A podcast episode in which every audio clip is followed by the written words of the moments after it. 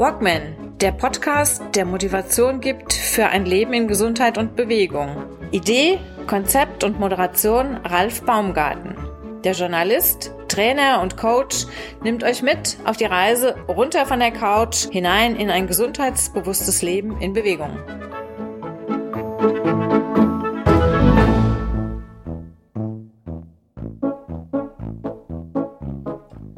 Der Walkman Podcast. Wir haben heute Mitte August. Wir haben draußen schlappe 33 Grad. Es ist richtig schön heiß, auch hier drin in der Redaktion. Und was kann man da am besten machen für die Hörer und Zuschauerschaft? Man bringt ihnen ein bisschen Kälte ins Haus. Heute habe ich Tina Deken zu Gast. Tina Deken ist Parasportlerin. Sie widmet sich dem Extremschwimmen, dem Eisschwimmen. Und ja, sie wird uns heute mal ein bisschen was erzählen, wie es bei ihr dazu kam, dass sie sich diesen beiden Sportarten unter erschwerten Bedingungen gewidmet hat. Und ja, willkommen Tina. Schön, dass du hier bei mir im Podcast bist. Ja, hallo Ralf. Schön, dass ich bei dir sein kann. Zum wiederholten Mal. Das ist der zweite Anlauf für diese Aufnahme. Aber gut, dann haben wir die Texte noch halbwegs im Kopf. gut, Tina, du bist 45 Jahre hast eine leichte Behinderung, leichte Behinderung, Behinderung äh, ist schon, ja. schon ordentlich. Du hast praktisch, du musst auf ein Bein verzichten. Du hattest eine Art, ja, war das ein, war das ein Kunstfehler? Egal. Nee, es, es ist wie bei einer Aspirinpackung, wenn man li liest, ne, was da für Nebenwirkungen passieren kann, ist das eine Nebenwirkung, die passieren kann. Es ist kein Kunstfehler. Okay, fangen fangen wir vorne an. Das war bei dir eine angeborene Geschichte. Was genau ist da passiert? Genau, es ist ein angeborener Hüftschaden im Endeffekt, der als Baby im Grunde auch eigentlich gut versorgt worden ist. Ähm, ne, ich habe dann ganz normal, ne, bin aufgewachsen, habe mich den Ballsportarten gewidmet, habe viel Tennis gespielt, hatte da dann aber irgendwann Schmerzen als äh, Jugendliche, habe dann ne, die Ballsportarten leider dran geben müssen, hatte dann aber auch Schmerzen im Alltag. Und dann kam es eben zu einer Hüft-OP. Dabei ist eben der Nerv im Bein ne, etwas äh, beschädigt worden. Dann gab es noch einige Bandscheibenvorfälle, ja, und irgendwann hat sich der Nerv eben verabschiedet.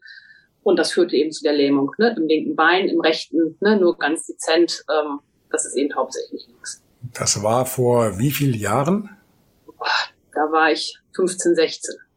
15, 16. Du bist jetzt 45 noch. Ja. Und ähm, Wann kamst du denn auf die Idee zu sagen, okay, Tennis und ähnliches geht jetzt schlecht, ich widme mich mal dem, dem Schwimmen, dem extremen Schwimmen und vor allen Dingen dem, dem Eisschwimmen. Ich meine, das ist ja was, was nicht so ganz alltäglich ist.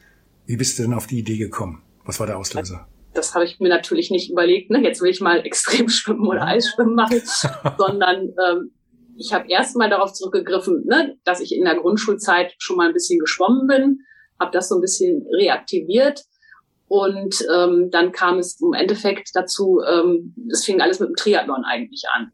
Ein Kollege von mir wollte einen Triathlon machen, hat mich gefragt, na, wollen wir dann morgens mal zusammen schwimmen? Ich muss ein bisschen trainieren. Habe ich gesagt, ja, ne, können wir machen. Bin ich mitgeschwommen, habe dann irgendwann gedacht, na, wenn der den Triathlon macht, kann ich den Triathlon ja auch machen. War natürlich da schon irgendwie eine dusselige Idee, weil ich ja gar nicht mehr laufen konnte und das ist ja nun irgendwie die dritte Disziplin äh, beim Triathlon. Habe mich dann aber trotzdem angemeldet und gedacht, wusste auch nicht genau, ob man einfach nach dem Radfahren aufhören darf oder ob man dann Ärger kriegt oder ne, wie das dann so ist. Ähm, habe das dann aber einfach gemacht und habe dann im Grunde ja meinen ersten Triathlon zu zwei Dritteln ne, nur bestritten und habe dann aber über den Triathlon eben diese Begeisterung fürs Freiwasserschwimmen äh, gewonnen. Ne, da habe ich gleich gemerkt, das macht mir viel mehr Spaß, in einem See zu schwimmen oder ähnlichem ne, als im Becken. Wobei das natürlich mit einer Gehbehinderung auch wieder ein bisschen ähm, blöde ist, weil in ein Schwimmbad, in ein herkömmliches, da komme ich eben einfach besser rein und raus, beziehungsweise häufig auch ohne Hilfe rein und raus, wo man sich einfach vom Becken dann, Beckenrand reingleiten lassen kann oder rausstützen kann. Und im Freiwasser ist es natürlich häufig so, wenn ein See flach ähm, reinläuft zum Beispiel, dann kann ich da natürlich mit den Stöcken und mit meiner Orthese, die, also mit meiner anderen Orthese, die nass werden darf, ein Stückchen reingehen. Aber ich brauche dann jemanden, der eben Stöcke und Orthesen wieder ins Ufer bringt nach dem Schwimmen mir das wieder ne, herholt, ähm, dann muss es hinterher auch noch da sein. Äh, ne? Das ist ja dann auch so eine Sache, wenn man dann wegschwimmt. Äh, es darf dann ja nicht auch ne, in falsche Hände da irgendwie geraten.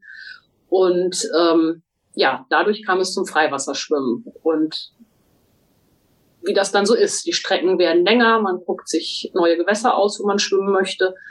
Ähm, Du kommst aus der Gegend von, von Hannover. Wo bist du denn da geschwommen? Maschsee oder? Ist ja, in dem Maschsee darf man tatsächlich ähm, ne, eigentlich nicht schwimmen. Der ist eher den Bootssportarten vorbehalten. Da ist so ein mhm, kleiner okay. Badebereich. Ähm, ich schwimme hier häufig im Silbersee in Langenhagen. Ne, das ist Region Hannover, ist von mir aus aus dem Stadtteil aber ganz gut zu erreichen. Lang, Langenhagen kenne ich. Da war ich ein Jahr bei der Bundeswehr. Ja, dann kennst du ja vielleicht auch den Silbersee. Nee, und den kenne ich dummerweise gar nicht. Es gibt viele Silberseen, ne, mhm. viele Silberseen in Deutschland, aber Langenhagen hat eben auch einen. Genau. okay, mhm. okay. Gut, die Strecken sind länger geworden. Ähm, wie hast du das damals mit, mit, dem, mit dem Schwimmen hingekriegt? Hast du dann dein ganzes Training darauf konzentriert, nur mit den Armen zu schwimmen und dann mit dem Pullboy oder wie, dass, dass du dann, du musst ja auch ordentliche Kraft in den Armen haben, im Oberkörper, dass du das ein bisschen kompensieren kannst, weil äh, zum, zum Kraulen gehören ja eigentlich die Beine auch ein bisschen dazu. Oder nimmst du die nur zum Richtung halten, zum Korrigieren? Weil richtig Dampf machen kannst du ja wahrscheinlich mit den Beinen so nicht, ne? Nee, also das ist fürs Langstreckenschwimmen jetzt inzwischen ja eigentlich gar nicht so schlimm, weil da schwimmt man tatsächlich ja hauptsächlich aus den Armen. Ähm, Armkraft habe ich, glaube ich, auch eben durch dieses ewige Gehen mit den Gehstöcken ne, bekommen, weil mhm. äh, ne, so habe ich ja dann sozusagen die Beine entlastet und bin auch viel mit den Armen in Anführungsstrichen gegangen. Und ähm, ja, äh, ich habe eigentlich ganz selten wirklich richtiges Langstreckentraining gemacht. Mein Training, beziehungsweise würde ich es für mich auch als Reha-Maßnahme bezeichnen. Ich bin wirklich jahrelang vor der Arbeit, ich bin Förderschullehrerin, also vor der Schule, schwimmen gegangen. Gar nicht so lange, sondern ne, wirklich im Grunde kurze Einheiten, was man morgens eben vor der Arbeit so schafft. Und habe da eben auch gesundheitlich sehr von profitiert, ne, dass der Abbau, der Muskelabbau im Bein nicht ganz so schnell vonstatten gegangen ist. Die Spastik geht ein bisschen raus, wenn ich morgens im Wasser gewesen bin. Ne, der Schmerzfaktor sinkt ein bisschen.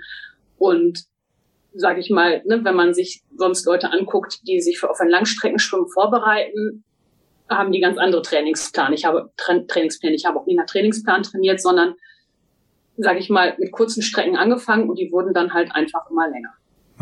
Also viel mit Bauchgefühl einfach. Ja, Wahrscheinlich genau. wird es ja auch nicht so viele Trainer geben, die äh, jetzt mit mit äh, einer Sportlerin wie dir schon mal Erfahrungen hatten. Wie viel, wie viel hast du da Konkurrenz großartig hier in Deutschland? Also das Eisschwimmen, Langstreckenschwimmen und dann noch äh, mit, mit mit Behinderung. Ähm, Paraschwimmen hat, sage ich mal, ähm, ist eine reine Beckendisziplin. Ähm, mhm. ne? Also paralympisch gibt es die ähm, Freiwasserstrecken zum Beispiel einfach nicht. Also es besteht international leider kein großes Interesse ähm, am Freiwasserschwimmen für Behinderte. Und ähm, ne, also wenn man jetzt Florian Bellbrock oder so zehn Kilometer ne, im Freiwasserschwimmen sieht, das gibt's als Äquivalent nicht. Ne? Und ich glaube, da die Schwierigkeit ja häufig im Wasserzugang und ähm, aus dem Wasser herauskommen besteht, ist das für viele eben auch einfach einfacher, ne, im Becken zu schwimmen. Mhm. Mhm. Wenn du jetzt so, so eine Veranstaltung hast wie letzte Woche in der Themse, die Strecke war 14 Kilometer lang. Mhm. Wie schwimmt man da? Immer gegen den Strom, mit dem Strom oder Wendepunkt und dann erst runter, dann, dann wieder zurück? Oder wie, wie, wie stelle ich mir das vor? Es ist ganz unterschiedlich. In der Themse war es so, dass man im Grunde ähm, mit der Strömung geschwommen ist, wobei die Themse an dem Wochenende sozusagen so gut wie gar keine Strömung hatte. Also insofern hätte man auch theoretisch in die andere Richtung schwimmen können. Das war schönerweise keine Wendepunktstrecke das ist ja auf Dauer ne, vielleicht dann auch manchmal ein bisschen langweiliger, sondern es ging wirklich ne, die 14 Kilometer ne, die Themse runter. Was bei der Veranstaltung ähm, noch ähm, wieder eine ähm, besondere Schwierigkeit war im Grunde, dass es da auf der Strecke, auf diesen 14 Kilometer drei Wehre gab, ähm, wo man raus musste. Und da sind dann natürlich keine irgendwelche Pontons oder so, wo man ne, gemütlich rausklettern kann, sondern ich bin das tatsächlich ähm, mit Trainingspartner geschwommen mit Tobias. Der hatte, also es war sowieso Bojenpflicht. Also das finde ich auch fürs Freiwasser eine wirklich gute Idee. Sieht man in Deutschland auch selten, aber inzwischen auch immer mehr, dass man sich im Grunde um die Hüfte ein Gurt bindet, wo hinten eine aufgeblasene Boje ähm, dran ist. Ähm, man wird besser gesehen, wenn irgendwo Bootsverkehr ist. Und wenn es irgendein Problem gibt, ich meine, das rettet einen nicht in jeder Situation, aber es bietet eine gewisse zusätzliche Sicherheit. Da war auch Bojenpflicht und ähm, Tobias hat dann zusätzlich hinter sich noch ein Bodyboard hinterhergezogen, wo für mich eine Orthese und ähm, ein Gehstock im Grunde drauf war. Und da bin ich dann eben mit Hilfe von ihm und von ähm, Helfern ähm, des Themse-Schwimmens, weil das ja ein organisiertes Event war, haben die mich aus dem Wasser eben an unmöglichen Stellen sozusagen rausgebracht und wieder hineingebracht. Es gab dann immer kleine Gehpassagen, ne, wurde gestürzt, waren aber auch ganz liebe Mitschwimmerinnen und Mitschwimmer, die, ähm, ne, die ich nicht kannte, aber die sich dann sofort auch eingesetzt haben und geholfen haben. Und ne, das ist immer ganz toll, aber ich bin wirklich auch auf Hilfe im Freiwasser angewiesen. Was stelle ich mir denn da vor? Was für eine Geschwindigkeit schwimmst du denn da so ungefähr? Also ich drei Kilometer die Stunde, sagen, vier Kilometer, dreieinhalb? Ja, vier ist ein bisschen viel, aber drei, etwas mehr als drei auf jeden Fall, genau. Bist also schon einige Stunden unterwegs. Ja. Du hast zum Glück ist in der Themse Süßwasser, also du bist ja nicht irgendwie jetzt wie ein Kanalschwimmer unterwegs und hast dann permanent die Gefahr, bei jedem Schluck Salzwasser kannst du dir komplett den Magen verhageln und musst dann vielleicht raus. Das hast du ja zum Glück da nicht. Wie, wie, wie stelle ich mir das vor? Also ich, ich habe immer so ein bisschen äh, Bammel, wenn ich irgendwo schwimmen gehe, bin, im, bin am Meer und ähm, kann ab einem gewissen Punkt, auch wenn ich immer mit Brille schwimme, ich schwimme immer mit Brille, kann dann nicht mehr sehen, was unter mir ist da habe ich immer ein mulmiges Gefühl, weil ich mir denke, gerade da unten, da warten jetzt die letzten Monster, die es noch irgendwo gibt, die letzten Riesenfische, die warten da nur auf mich. Und äh, es ist immer so ein bisschen, bisschen Kribbeln im Genick dabei. Wie machst du das, wenn du so einen, so einen Fluss lang schwimmst? Du kannst du da wahrscheinlich auch nicht weit sehen. So einen halben Meter. Siehst du dann das, die Hand noch beim Eintauchen oder was? Das ist immer sehr unterschiedlich, ähm, ne, wie viel Schwebstoff. Also man kriegt ja von vielen Leuten zu hören, das wäre so dreckig jetzt es ist ja im Zweifel ne, immer gar nicht so viel Dreck, sondern sind Schwebstoffe, ne? Pflanzenstoffe oder sonst irgendwie mhm. was. Ähm, in der Themse, die war recht klar, aber ich habe tatsächlich wenig Probleme damit, ähm, ne, was unter mir ist oder nicht unter mir ist. Also ne, ich kenne viele Freiwassergeschichten von Leuten. Das folgt auch, glaube ich, immer nicht der Vernunft, sondern der eine hat vor dem Angst, ne, was der andere irgendwie braucht, um Sicherheit zu gewinnen. Ne? Der eine braucht es tief, damit er nichts sieht. Der nächste braucht es flach, damit er sieht. Das ist wirklich ganz unterschiedlich. Das ist für mich aber tatsächlich, ähm, ne, da habe ich sicherlich in den ersten ein, zwei Jahren äh, ne, auch drüber nachgedacht, denke da aber inzwischen tatsächlich ganz, ganz wenig drüber nach. Was blöd ist, ist zum Beispiel Feuerqualle. Ne, das tut einfach weh. Ähm, ne, das war jetzt in der Themse kein Problem. Ähm, ne, aber es gibt ja an anderen Stellen dieses Problem. Jetzt grundsätzliche Frage, wenn du jetzt in der Themse schwimmst, hast du dann einen Schwimmanzug an oder schwimmst du dann auch mit nur mit so, so, so, einem, ja, so einem kurzen Schwimmanzug, wie man es halt kennt, so einem Sportanzug oder mit so einem richtigen Neopren oder wie, wie stelle ich mir das vor? Also das Lustige ist ja, das Eisschwimmen im Winter ist ohne Neopren. Ja, ja ähm, und im Sommer schwimmst du mit Neopren, wenn es warm ist? Im Sommer die langen Strecken, tatsächlich die 14 Kilometer schwimme ich mit Neopren. Ich kühle total schnell aus. Äh, ja, Ne? Also das, Lang, langsam, das muss ich, das muss ich jetzt noch gerade mal, noch mal zurückspulen. Du kühlst total schnell aus und, ja. und gehst dann in den Gletscher zum, zum Wachwerden oder wie, genau. wie ist ja Wahnsinn. Wie, wie, wie lange bist du da jetzt unterwegs, wenn du jetzt äh, in diesem Gletscher zum Beispiel bist? Also in dem Gletscher, das waren, ähm, das müssen wir jetzt in Minuten berechnen. Das waren vielleicht fünf Minuten im Wasser. Aber ne? Fünf Minuten bei knapp da, Grad. Also ich, ich kann ungefähr mitreden, wenn man mal beim Schwimmen damals, das waren also ungefähr mitreden, ganz, ganz vorsichtig. 50 Meter hin, das Ganze mal drei, 150 Meter, da bist du ja schon eine Weile unterwegs und bist eigentlich dankbar für jede Sekunde, die du früher rauskommst. Fünf Minuten bei unter Null, ähm, holla die Waldfee. Ja, es ist einem kalt hinterher. Und das hört oder wird auch nicht anders. Das fragen ja immer viele Leute beim Eisschwimmen. Du bist ja schon so gut dran gewöhnt, dir ist dann ja nicht mehr kalt. Nein, das stimmt nicht. Es ist jedes Mal kalt, es ist jedes Mal schwierig hineinzugehen.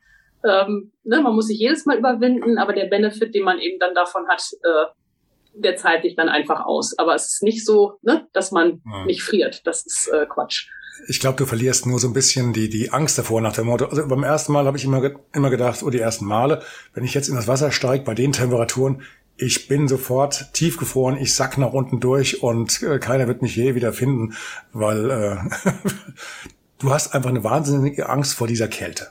Ne? Und du, du, du malst dir, glaube ich, alles Mögliche, also gerade am Anfang, wenn du es noch nie gemacht ja. hast. Ne? Und äh, ich glaube auch, dass so mit, also bei meiner Erfahrung damals, wie ich meine Eisschwimmen hier organisiert habe und dann auch so, so diverse Gruppen durchgeführt habe durch die Becken. Ähm, ich glaube, die größte Gefahr da ist, ich vergleiche es immer mit dem Hornissenstich.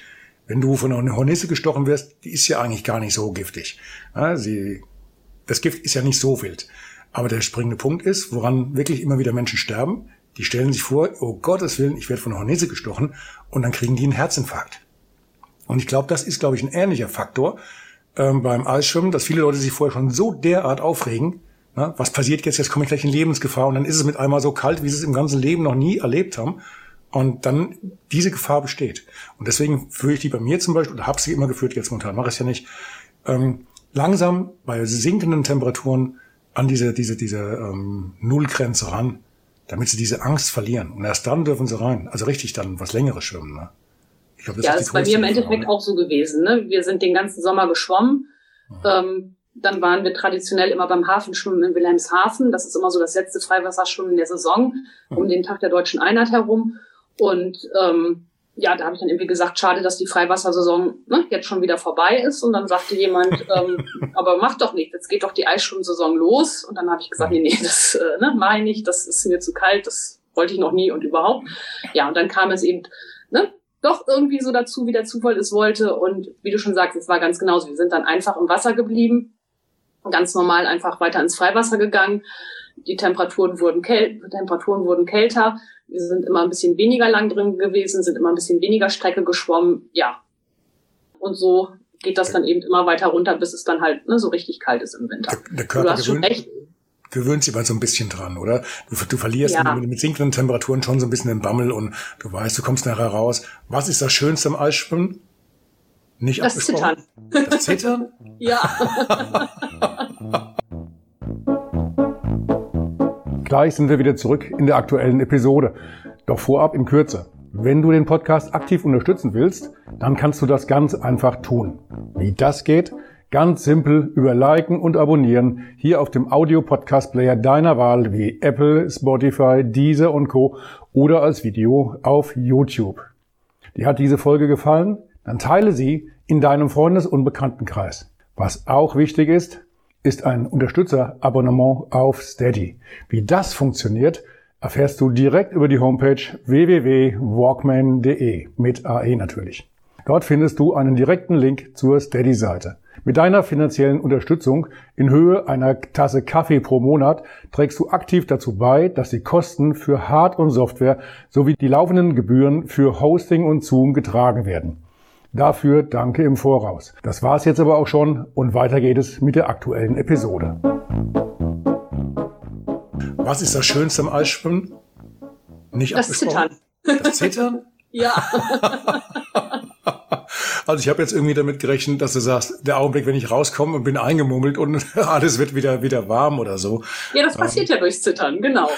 ne? Ich habe dann immer, wenn es dann anfängt zu zittern, dann weiß man, da muss man jetzt durch und dann ist hinterher alles wieder schön. Ne, und wie du okay. schon sagst, ähm, ne, man weiß nicht, was passiert im kalten Wasser. Das war in meiner ersten Saison meine große Sorge. Ähm, wie ist das mit dem gelähmten Bein, ne? mit der Versorgung? Ähm, ne? Weil normalerweise, wenn einem kalt, irgendwie, wenn man kalte Füße hat, bewegt man die Zehen, ne? um da irgendwie äh, ne, wieder Blut reinzukriegen oder es warm zu machen oder so. Und das kann ich ja im linken Bein nicht. Und ne, das war so in der ersten Saison ne, schon äh, für mich so die Sorge, was spürst du da im, im, im, linken Bein? Hast du, spürst du da die, die Kälte noch oder was, kommt die da bis zu den nee. Zähnen durch? Also da habe ich tatsächlich oder? einen Vorteil, ähm, das merke ich da dementsprechend nicht. Also nee. Ne? Und da das Bein die erste Saison überlebt hat, habe ich da jetzt auch keine besonderen Bedenken mehr. Ähm, das wird jetzt auch was, was, was, geht dir dann durch den Kopf? Verdammtes rechtes Bein, warum frierst du so? Oder? Ja, ja, so, ne? Wenn ich dann sage, ich habe kalte Füße, stimmt gar nicht. Eigentlich habe ich nur ah. einen. Ich habe einen kalten Fuß, ja, genau. Okay, ähm, vom, vom technischen her, du kennst, du kennst, äh, vom technischen her, du kennst keine Grenzen praktisch, was, was das Eisschwimmen angeht. Du schwimmst auch bei, bei Meisterschaften mit. Du hast mir ein, ein Video auch geschickt gehabt, da warst du in Polen unterwegs. Das war Europa, Europameisterschaft, Weltmeisterschaft? Weltmeisterschaft, was war das? Tatsächlich. Weltmeisterschaft. Wie lang, wie lang war die denn? Das war jetzt auch aber in einem, in einem Freibad, in einem Becken. Da musst du das war tatsächlich in der in der Oder in einer Marina, die ähm, ne, so ein Stück ähm, aus der Oder rausführt und die haben dieses Becken tatsächlich in die Oder gebaut. Also es war Ach. nur für diesen Anlass ähm, ne, da rein Ach. gebaut. Äh, genau. Ne? Und, und das, wie lang ist die Strecke gewesen?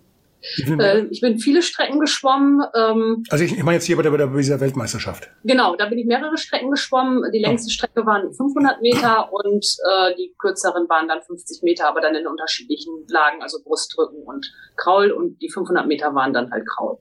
Mhm. Ne, und das war ganz toll, weil die hatten das erste Mal von diesem Eisschwimmverband eben auch den Parabereich ausgeschrieben.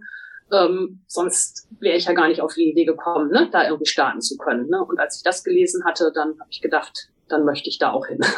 Bei dem Video waren jetzt nur drei, drei Frauen im Wasser. Das heißt, du hast auf jeden Fall eine Medaille gekriegt, oder?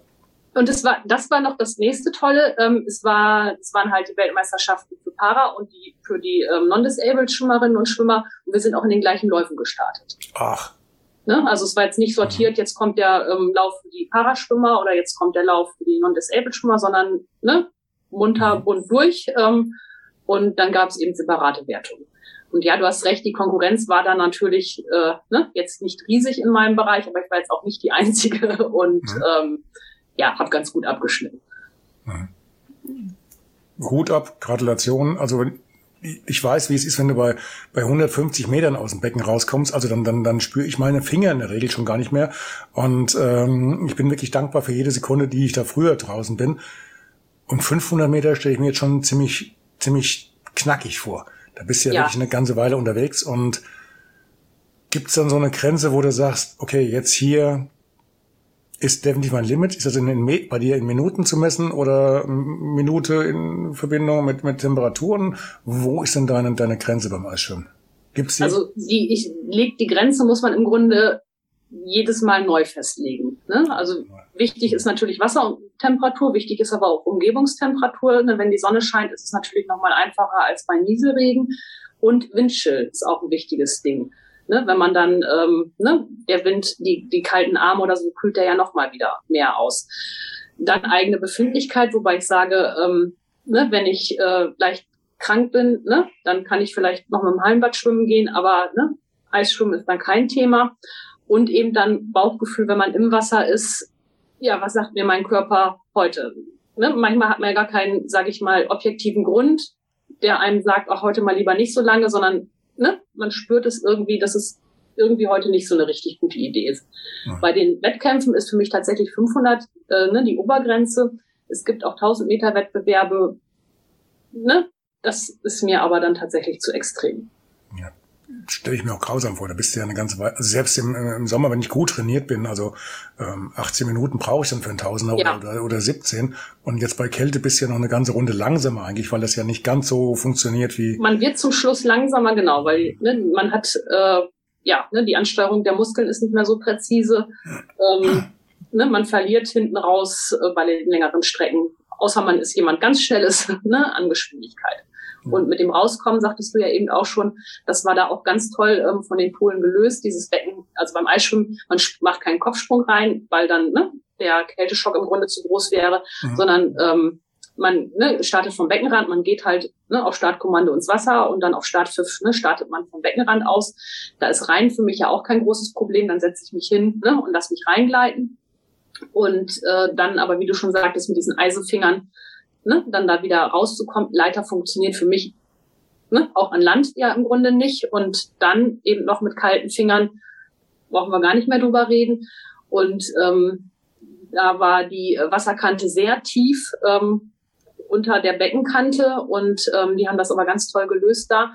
Ähm, man hat, weil Eisschwimmen eben eine Extremsportart ist, müssen die immer einen Taucher dabei haben, falls ne, mal irgendeine Schwierigkeit bei irgendwem aufsteht, ähm, auftritt, dass man wirklich ne, ganz schnell helfen kann.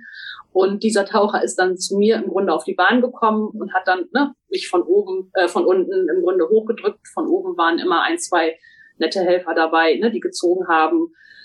Und das ist mir auch immer ganz wichtig. Ich empfinde das nicht als selbstverständlich, sondern ne, ich finde das ganz toll, ne, dass da immer Leute sind, die helfen. Alleine könnte ich ne, ganz, ganz viele Sachen einfach gar nicht machen. Mhm. Kannst du mal einen kleinen Überblick geben, wo du schon alles geschwommen bist?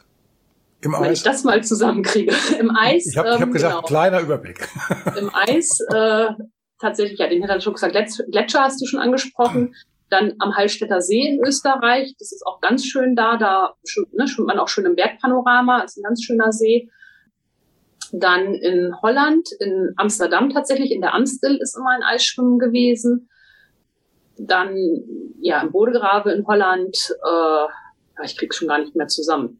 Ne, in, ähm, am im Chiemsee bin ich schon geschwommen ähm, zum Eisschwimmen. Ja, ich glaube, das war so circa. Und natürlich, wenn man sich mit Freunden in Deutschland irgendwo trifft, äh, ne, dann ähm, natürlich in ganz vielen Seen und äh, Flüssen. Du hast ja noch einen Job, ne? Ja, ich bin Förderschullehrerin, ne, arbeite also auch in dem eben beschriebenen Spannungsfeld ne, Inklusion, wie ich das bei den Weltmeisterschaften da beschrieben habe, ähm, bin Förderschullehrerin an einer Grundschule. Mhm. Du machst Triathlon, machst Eisschwimmen, Du machst Extremschwimmen, also lange Strecken. Ich sage jetzt mal Extremschwimmen. Für mich ist es extrem und ich glaube, ich kann lange Strecken schwimmen. Aber ähm, da bin ich ja klitzekleines Licht, wenn ich, wenn ich sehe, was du so, so abhaddelst. Ähm, ich habe dich vorhin schon mal gefragt, hast du noch einen festen Wohnsitz oder bist du nur noch im, oder bist du nur noch im Wohnmobil unterwegs? Ja, ich habe eine kleine Wohnung. Das kommt mir ganz zugute, weil dann sind die Wege nicht so weit. Das ist ne, für eine Gehbehinderung ähm, ne, ist das dann ja immer ganz gut ich bin halt niemand, der klassisch, sage ich mal, zwei Wochen ne, in Strandurlaub fährt und äh, ne, sich in die Sonne legt, ähm, sondern mache wirklich äh, häufiger eher mal kurze Sachen, ne, treffe da liebe Leute, die man übers Schwimmen oder über den Triathlon kennengelernt hat. Ja, und dieses Jahr war es halt tatsächlich viel, weil sich natürlich durch diese Corona-Jahre ne, so ein bisschen was angesammelt hatte, ne, was vielleicht für 2020 geplant war, dann auf 2021 geschoben wurde, dann wieder nicht ging und äh, dann dieses Jahr endlich geschwommen werden konnte oder so etwas. Ah, gesammelte Werke. Und es ist ja auch so, es ist ja ein bisschen saisonal. Ich sag mal, das Eisschwimmen ist ja, ne, außer im Gletscher, wo das natürlich ganzjährig geht, ne, eher dem Winter zugeordnet, wo der Triathlon ne, dann ja eher pausiert. Krieg, kriegst du da ab und zu auch mal richtig doofe, doofe Fragen gestellt? Ja, also das ist auch immer so ein bisschen mein, ähm, ne, das merke ich ja beruflich, dass ähm, klar, ne, Behinderte haben in Deutschland, ne, es wird sich gekümmert, sie haben inzwischen einen Stellenwert und dergleichen. Manchmal macht es Menschen aber noch Angst, wenn Behinderung dann zu nahe kommt. Ne, das merke ich beruflich in der Schule. Behindertes Kind haben wir ja nichts dagegen an der Schule, aber ob das jetzt in der Klasse von meinem Sohn, ne, da sind manchmal einfach noch Ängste, die man abzubauen hat. Und natürlich ernte ich manchmal Blicke, wenn wir hier in unserem Trainingssee in Silbersee sind, ne, was man merkt das ja, ob Leute jetzt irgendwie, ja, die müssen mich ja nicht bewundern, aber ne, ob das eher so ein abschätziger Blick ist oder ne, was machen die denn da? So nach dem Motto, ne, muss die Behinderte denn jetzt auch noch in diesen kalten See da ne, reindumpeln? Also, okay. ja, es ist einfach so. Okay, also ich, ich hatte jetzt das mit den doofen Fragen jetzt anders anders gemeint. Ich hatte, ähm, kann ich alles nachvollziehen, ja. war jetzt aber nicht nicht meine Intention gewesen. Ich bin damals zum Beispiel immer wieder gefragt worden, sag mal, warum machst du denn das Neuerschwimmen immer Anfang Januar, mach das doch mal im, im Sommer, da ist doch viel wärmer. Und das waren ja, kein, das stimmt. Und das waren keine, das waren keine Witzfragen. Die haben das mhm. ernst gemeint. Und daraufhin habe ich meine Veranstaltung geplant zum 1. Juli, die ja leider flach gefallen ist, aber da wollte ich meine Eisschwimmen machen am 1. Juli und dann. ja, weil Sollte klar, das, das wird man, wird man schon manchmal gefragt, warum ne, man das macht. Aber ich meine, wieso schwimmt man bei warmen Temperaturen, wieso schwimmt man bei kalten Temperaturen oder ne, wieso muss man denn 14 Kilometer schwimmen? Ja, ne, es gibt da, es macht Spaß, es gibt da keinen zwingenden Grund für, ne, wieso muss man lange auf dem Sofa sitzen? Ne, ich weiß nicht. Also ich glaube, bei Fußball fragt sich immer keiner, wieso da immer alle hinter diesem Ball herlaufen. Es ist immer nur so ne, bei anderen Sportarten, dass man gefragt wird, wozu das gut ist. okay. Bevor wir zum Ende kommen, kannst du mir vielleicht noch ein bisschen was dazu erzählen, wie du das mit deinem Triathlon handhabst? Genau, also genau, am Anfang, wie gesagt, musste ich aufs Laufen verzichten, weil das einfach nicht ging. Und ähm, dann hat mich aber jemand auf die Idee gebracht, ähm, im Grunde sogar ein Kampfrichter, mit dem ich dann in der Wechselzone stand und wartete, bis alle anderen fertig sind, ähm, ne, ob ich das nicht mal mit dem Rennrolli versuchen wollte. Und ähm, ja, dann habe ich gedacht, guckst du mal im Internet, kaufst du dir mal irgendwie einen gebrauchten Rennrollstuhl und versuchst das dann mal und habe dann festgestellt, ja, das äh, gibt's ja so dementsprechend äh, ne, irgendwie gar nicht. Hatte die Idee dann auch im Grunde schon wieder ad acta gelegt und ähm, habe dann das große Glück gehabt, auch wieder bei mehrere Zufälle, dass von einem verstorbenen Parasportler ähm, der alte Rennrolli hier beim Landessportbund zur Verfügung stand, den ich einfach mal ausprobieren konnte und habe dann damit meine ersten Triathlons äh, bestritten. Der passte überhaupt nicht auf mich. Das war ein Männerstuhl, ne, das ne, war für die Arme, meine Arme waren da gar nicht ähm, irgendwie lang genug für und habe das, ne, hatte dann das größte Glück, dass ich ne, zu einem eigenen gekommen bin, aber das war so der Start, wie ich dann eben ne, beim Triathlon auch im Grunde einen ganzen Triathlon machen kann. Und auch da ist es aber häufig so, dass die Triathlons, ne, die so landläufig irgendwie sind, von der Laufstrecke her ja nicht so sind, dass die gut mit einem Rollstuhl ne, zu bewältigen sind. Die sind ja in der Regel nicht ne, nur auf asphaltierten Wegen und ne, dergleichen. Und ähm, da habe ich dann häufig auch einen Begleitläufer dabei, wenn es wirklich an Stellen geht, ähm, ne, wo man alleine irgendwie nicht mehr klarkommt. Und ähm, was ich ganz witzig finde, ähm, dass inzwischen schon Mitsportlerinnen und Mitsportler, ne, die halt ähm, laufen, mir ähm, ungefragt ähm, Infos darüber geben, äh, ne, wie Streckenbeschaffenheiten sind, ne, ob ich da und da könnte ich einen Triathlon gut mitmachen, da sollte ich lieber die Finger von lassen. Also das finde ich ganz schön, dass man so dann auch mal ne, andere Menschen sensibilisieren kann. Das ist jetzt auf den Sport bezogen, aber eben, das gilt ja auch im Grunde für den Alltag. Ähm, ne, wenn man sich mal in den Rollstuhl setzt, was für kleine Barrieren sich manchmal auftun, die man als Läufer oder als Fußgänger ne, so gar nicht wahrnimmt. Also der, die Auswahl, an welchem Wettkampf du letztendlich teilnimmst, erfolgt nach Beurteilung der Strecke. Ja, genau. Oder wenn die Strecke zum Beispiel ganz eng ist, wenn das eine Wendepunktstrecke ist, meinetwegen auf einem Fahrradweg, ne, wo man sich entgegenkommt, dann ist mir das zu eng. Ne, weil ich ja keinem in die Hacken fahren will oder keinen behindern will. Ne, die sollen, die Läufer sollen ja ne, da ihre bestmögliche Strecke irgendwie laufen können. Sie würden mich da auch mitfahren lassen. Ne? Aber ich muss halt für mich irgendwie gucken, ne, dass es dann irgendwie passt. Und die Strecken sind eben einfach nicht ne, auf Rollstühle ne, geeignet im Endeffekt, aber es geht an vielen Stellen eben dann doch. Gibt es denn einen Wettkampf, den du da anderen behinderten Para- oder Parasportlern äh, ans Herz legen würdest, die dir von, von wirklich von, von, vom Gelände her, von, von der Verbetterung im Untergrund, von keine Ahnung was, wirklich gut gefallen hat? Gibt es da eine, eine Veranstaltung, die du empfehlen könntest? Nee, tatsächlich nicht. Also, ne, äh, Rennrolli geeignet ne, wenn man wirklich ähm, auf Asphalt oder Bahn trainiert ist, äh, ist das zumindest auf den kleinen Triathlon-Veranstaltungen, ich bin jetzt nicht bei Ironmans oder ne, irgendwie so etwas unterwegs, ist das mhm. tatsächlich schwierig. Da gibt es immer Passagen, die sind super, aber eben auch Passagen, die ähm, ne, schwierig sind. Also dein, deine Strecken sind dann die, die, die, die kleinen, die, die ähm, kurz, ganz kurzen Strecken oder halt bis olympische Strecke, ne? Also eins, nee, Mitteldistanz habe ich, Mitteldistanz habe ich auch gemacht, genau. Okay. Ne? Darf, ich, darf, ich, darf ich fragen, wo? Wo? In Hannover im Wasser, beim Wasserstadt-Triathlon in Nimmer. Okay. Quasi auch diesen Sommer, den mhm. ersten, aber auch eben mit Begleitläufer, weil da auch teilweise abschüssige Strecken, ähm, Passagen drin waren, dass der zur Not, ne, wenn die Laufstrecke zu voll ist, von hinten greifen kann. Ne? dass dann wirklich auch niemand anderem etwas passiert. Also das ist mir immer ganz wichtig. Ne, ich bin immer super dankbar, wenn ich mitmachen darf, aber Du, ne, du hast dann einen Begleitläufer mit dabei oder bist du dann ja. alleine weiter Flur? Du hast jemanden also dabei. Also wenn ich die Strecke halt kenne und weiß, dass keine Gefahrenstelle ist, dann ne, mache ich das auch alleine. Wenn ich aber weiß, dass äh, es da vielleicht zwei, drei hakelige Passagen gibt, dann mit Begleitläufer, ähm, ne, der dann zur Not ähm, eben eingreifen kann. Hm. Gut. Tina, ich bedanke mich. Ja, ich danke dir, Ralf. Und bis zum nächsten Mal oder vielleicht mal irgendwo beim Eisschwimmen. Wenn ich mein Eisschwimmen genau. wieder mal veranstalten sollte, falls es mal Unterstützung gibt von der Stadt, ähm, sage ich dir vorher Bescheid. Dann, dann komme ich gerne. Neuer, genau. weil es ist definitiv immer neuer. Ja, dann komme ich auch an neuer. okay, dann ja, bis zum nächsten Mal. Ich Vielen danke Dank. dir. Ciao, ciao. Tschüss. Tschüss.